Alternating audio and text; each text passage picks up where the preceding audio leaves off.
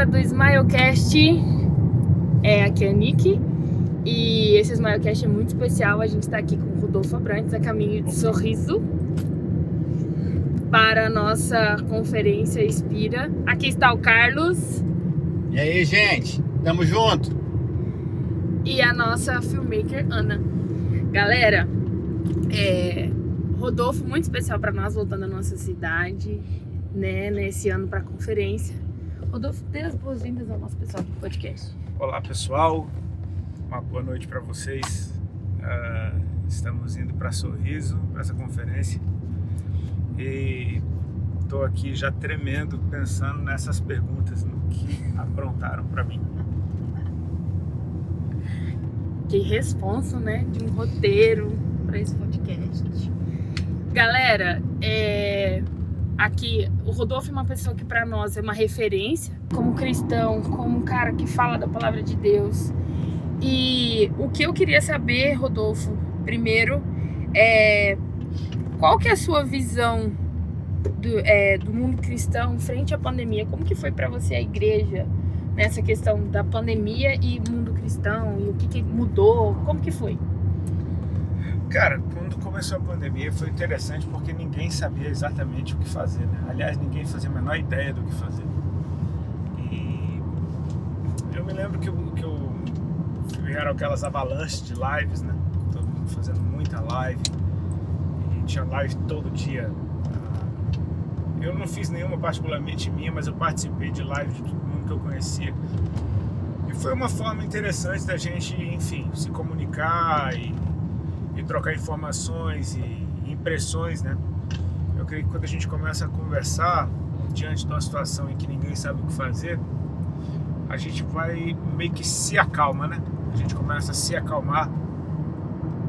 Eu vi a, a o que eu pude perceber é que a igreja a, tentou enxergar com bons olhos o que a situação nos pedia no sentido de que, ok, é uma pandemia, tem muita gente morrendo, a coisa é séria, mas Deus está no controle e o que, que a gente vai fazer diante da situação que está acontecendo? Porque uma avalanche de más notícias, de, de notícias negativas, a tendência é todo mundo ficar com medo. E de repente eu vi a igreja, ok, Deus não foi prego de surpresa com isso, e o que, que será que o Senhor está fazendo agora, né? Aonde será que o Senhor está se movendo? E foi um tempo de muita surpresa, assim, de, eu vi Deus operar em coisas, cara, assustadoramente impressionantes. É, quem me acompanha viu que pô, ano passado eu e o Digão a gente reconciliou, voltou a se falar. E isso aconteceu num ambiente onde estava todo mundo, de certa forma, isolado socialmente. Então você fala, cara, uh, tinha 20 anos que eu não tinha contato com o Digão e de repente a gente volta a ter contato quando ninguém está tendo contato. Uhum. Então você percebe, cara, Deus está fazendo alguma coisa, Ele nunca parou de trabalhar. Né? Eu entendo que a, a pandemia ela nos jogou para dentro de casa e, e, muita gente não sabia o que fazer sem sair de casa. Mas se, eu, eu tenho a tendência de, de, de concordar com o fato de que se a mensagem é para ficar em casa, Deus vai estar trabalhando dentro das casas. Eu vi Deus trabalhar muito dentro da minha casa. Então, cara, assim, eu posso te falar, ah, eu amo rotina, eu amo estar em casa, eu amo não sair de casa, eu amo ficar só eu e minha mulher. E por esse ponto, a pandemia ela foi um tempo assim, muito especial para mim, nesse período de, de, de, de, de restrições e, e de estar recluso, né? E assim, minha esposa chegou a pegar Covid, eu não peguei nenhuma. Ela pegou duas vezes, eu não peguei. Uh, mas, enfim, eu sentia dor de muitos amigos meus perderam pais, mães. Uh, perdemos muitos amigos, muitos pastores. Mas uh, passamos, né? Então, estamos passando por esse tempo. Esse tempo ainda não terminou, ele está dando sinais de que, de que acabou. E, na real, assim. Vai acabar quando decidirem que acabou, né? Na real, é uma gripe, é uma gripe muito forte, né? Mas é uma gripe. E gripes vêm e ficam, né? Ou seja, vai ser algo que vai continuar aí. Né? Como H1N1, como a gripe suína, enfim, essas doenças elas vêm, elas ficam. mas a gente aprende a conviver com elas. Eu creio que isso vai acontecer, né? O que a gente entende como restrição, o mundo voltar ao normal, será que volta? Eu acho que não volta. Acho que o mundo nunca mais vai ser como era. Uhum. Mas ah, quando decidirem que acabou, acabou. E aí a pergunta que eu faço é o que, a- o que aconteceu com a gente nesse tempo, né? Se gente- será que a gente saiu melhor num período como esse? Ou será que a gente ficou igual? Ou será que a gente piorou? Eu creio que se você é jogado para dentro de casa, tem uma mensagem muito clara nisso, a respeito de você edificar a sua casa, edificar quem você é nesse ambiente de lançamento. Né? Tudo que Deus faz, a- as pessoas que Deus unge, que Deus capacita, isso, isso acontece dentro das casas. Né? Você pode interpretar casa como igreja ou casa como casa mesmo. Davi foi ungido rei dentro da sua casa, na frente do seu pai e dos seus irmãos. Ou seja, talvez se não tivesse aquele momento de irem para dentro de casa, ele jamais fosse ungido rei sobre Israel como ele foi. Ah, a gente entende que esse lançamento ele acontece dentro das casas. Quando a igreja recebeu o Espírito Santo, estavam todos reunidos no mesmo lugar, ou seja, um ambiente fechado. Ah, e até que algo desce do céu sobre esse ambiente fechado e ele transborda para o lado de fora. Enfim, a gente tem que crer que a gente ganhou tempo para ser edificado por Deus e a partir daí a gente ir para a rua e ver o que vai acontecer. Show, show. É, não, eu concordo muito e uma coisa que veio muito ao meu coração e que eu não consigo parar de pensar é, que eu aprendi nessa questão, da- nesse período de pandemia, foi sobre Jeremias e que quando a Arca da Aliança saiu de lá, Jeremias falou pro povo, gente, mas em casa, cultuem a Deus em casa, vejam a Deus em casa, Deus também está ali, né? E isso aconteceu com a gente, né? Muitas igrejas ficaram fechadas, mas também nós começamos a, a cultuar a Deus em casa, a ver Deus em casa. Então eu acredito que a nossa arca da aliança também foi tirada de nós, né? E que nós começamos a ver esse Deus em casa. É, outra coisa que eu vi, que nem você gosta muito de surfar, e eu fiquei com uma coisa na cabeça com, essa, com o mar, com essa grandeza de Deus, isso, se isso pra você, como que é isso? Cara, eu sou de Brasília. Brasília é tão seco quanto aqui a região de vocês, né? Tão quente quanto. É, é cerrado lá, é bem desértico. E naturalmente a gente que mora em lugares assim muito secos, muito quentes, a gente tem uma fixação, uma obsessão por água, por praia, piscina lá, qualquer coisa que tira, tire o calor da gente, né? Eu nasci em Brasília, fui criado lá, então assim, sempre gostei muito da, da ideia de viver no mar. Quando eu tive a oportunidade, eu fui morar no mar. Eu tenho, vai fazer 20 anos que eu moro em Santa Catarina. E cara, quando, quando você mora na praia, ah, enfim, principalmente quem não nasceu na praia, né? Ah, pra gente, quem não nasceu na praia, a praia ela, ela remete a férias, né? É esse tempo de descanso extremo. Quando você mora na praia, ah, sendo alguém que não nasceu lá, você dá um valor absurdo para isso. Tem gente que nasceu cidade de praia nem vai na praia, mas quem foi morar na praia com certeza dá um valor extremo para isso. Então você pode ter um pouco de férias todo dia. Isso te faz aprender a descansar. A minha relação com o mar é muito mais do que o prazer de estar na água, ou o prazer de estar descendo uma onda. É muito mais essa eh, esse momento de descanso ah, profundo mesmo, onde eu entendo que, cara, enquanto eu paro tudo, Deus trabalha em mim. Né? Deus tem uma obra para eu fazer, Ele me envia, eu estou aqui agora em missão, estou vindo aqui ministrar, mas quando eu chego em casa eu entro num descanso profundo e deixo Deus trabalhar em mim, para que eu tenha algo para dar quando eu sair para viajar.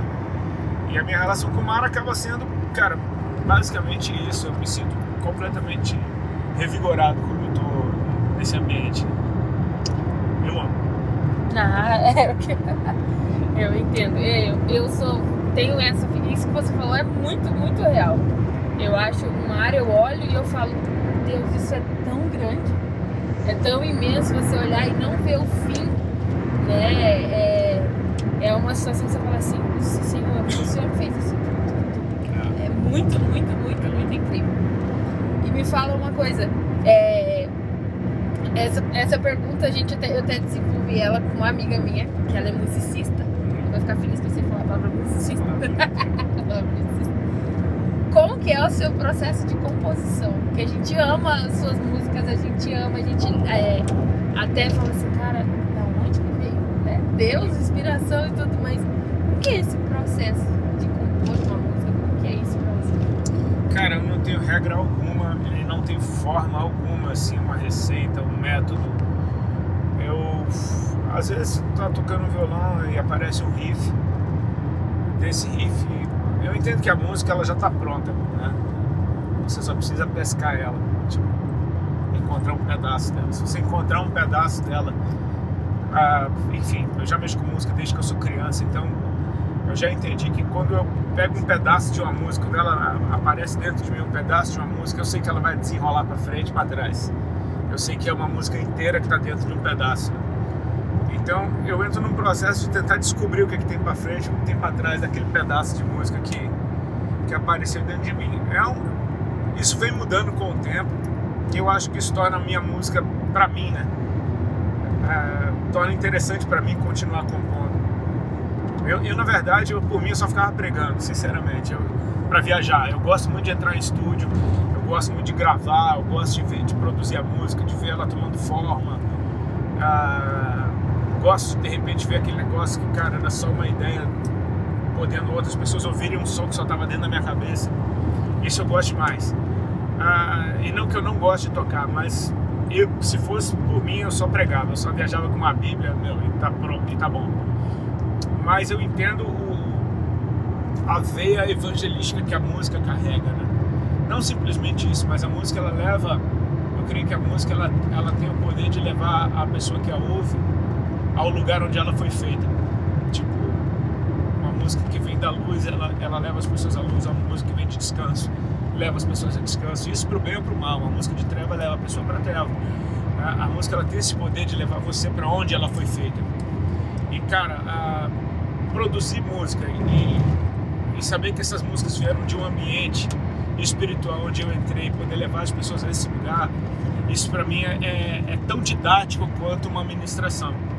Principalmente quando você fala de crianças ouvindo uma música de um cara de quase 50 anos, você fala, meu, não faz sentido. E cara, eu, ouço, eu vejo tanta criança que acaba ouvindo minha música, as minhas músicas recentes. Eu falo, cara, eu não faço música pensando em crianças, eu falo, faço música pensando em ensino. Então eu, quando eu vejo, cara, Deus soprando meu nome no meio dessas crianças, soprando minhas músicas para essas crianças, eu falo, cara, só pode ser o Senhor que tenha me dado voz diante de uma geração nova. E aí isso me, me deixa bem levando mais a sério esse negócio de música na minha vida. Não é algo que eu planejo parar. É como eu já te falei, se eu pudesse escolher, eu ficava só pregando, mas eu vejo a relevância e, e o poder que música carrega, né? Então, para mim, é, faz com que se torne prazeroso. Ah, tem músicas minhas antigas, tipo Isaías 9, que, cara, foi lançada em 2004 ou 2005, se eu não me engano. E é uma música que até hoje eu tenho que tocar ela sempre porque as pessoas gostam, mas eu tenho muito mais prazer de tocar mais recente. Assim, eu não, eu não fico me, enfim, uh, me garantindo o momento de louvor e adoração numa música que dá certo, que todo mundo conhece. Tipo assim, eu, eu tenho prazer da, daquilo que Deus falou comigo mais pontual, daquilo que está falando para esse tempo, daquilo que está falando comigo agora. É, então, assim, eu tenho uma relação bem interessante com música, mesmo porque eu não ouço música nenhuma, eu não ouço nada. Eu não tenho Spotify, eu não tenho eu não tenho nada, eu não ouço, eu não levo fone quando eu viajo, eu não ouço música. Mas, porque já tem tanta música tocando em tanto canto que eu ouço música o dia inteiro de tabela, né? Mas música pra mim é coisa séria, cara. Ela é a última coisa que ela é pra mim é entretenimento. Eu, eu mesmo fui ensinado por música no começo da minha conversão. Pô, diante do trono me pastoreou por muito tempo. E, enfim, eu sei o poder que isso carrega. Sim, que legal. Uau! É... E eu queria saber, assim, se na tua visão você acha que os jovens usaram a pandemia para se afastar de Deus como uma desculpa? Cara, quem quer se afastar de Deus se afasta de qualquer motivo, com pandemia, sem pandemia. Quem quer se aproximar de Deus se aproxima de qualquer jeito, com pandemia, sem pandemia. Não necessariamente os jovens, mas assim, os jovens hoje em dia, a geração de hoje em dia, ela, ela, ela abraça qualquer coisa que a faça né, parecer descolado, né? aquele negócio do lifestyle.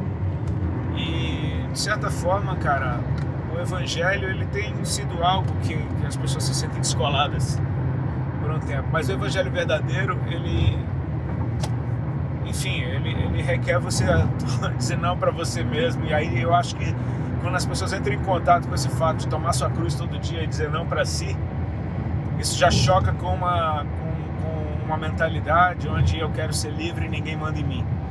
Então aí já é uma baita de uma peneira. Eu acho que não é algo desse tempo, nem algo específico dos jovens. Se você ler a Bíblia, você vai ver que um monte de gente andava com Jesus. Quando ele fala a parábola do semeador, por exemplo, fala da palavra caindo em quatro ambientes diferentes, só em um deles ele dá fruto. Então a gente está entendendo que, cara, sempre teve gente que vai ouvir, vai se alegrar e não vai dar em nada. Tem gente que vai entrar por um ouvido, vai sair pelo outro. Tem gente que dura um pouco, mas depois espana. E tem gente que finalmente recebe a palavra e dá muito fruto. Então, isso não é nada novo. Show. E a última coisa que eu quero te falar é para você deixar uma mensagem para nossa galera do Smilecast, né, de encerramento. Te agradecer muito, muito, muito. A gente fica muito feliz. É, eu fico muito feliz. Né? Nós gostamos muito de você. O sorriso gosta muito de você. A gente fica muito feliz de receber. Eu não lembro se é a terceira vez que você vem pra cá, se é a quarta, se é a segunda. Não lembro. Também não. Eu também não lembro. Eu falei, guardei aquela foto, eu fiquei aquela foto. Acho que tava no Orkut, pra você ter uma ideia. Não. Daí eu salvei, guardei. Então, assim, vou ficar com ela, gente. Depois vou mostrar pra vocês. Isso, Rodolfo. Deixa uma mensagem pra nossa galera e muito obrigada. Valeu. Cara, sejam felizes uh, e ao mesmo tempo, enquanto ore para Deus revelar o prazer que existe na presença dele. Uh, o Salmo 1, ele diz: Bem-aventurado o homem que tem o seu prazer na lei do Senhor. E, cara, uh, feliz daquele que tem prazer na lei do Senhor. Uh, feliz aquele que encontrou esse lugar de alegria, esse lugar de descanso em Deus. Uh, a gente vai andar atrás daquilo que nos dá prazer, que nos dá satisfação, que sacia o nosso desejo. E quando você encontra o desejo, a satisfação e o prazer em Deus, então você encontrou a vida. Você vai estar buscando sempre aquilo que só te faz bem. Eu oro para que Deus te revele esse lugar e que você viva os melhores dias da sua vida. Smile. Valeu, galera. Tchauzinho.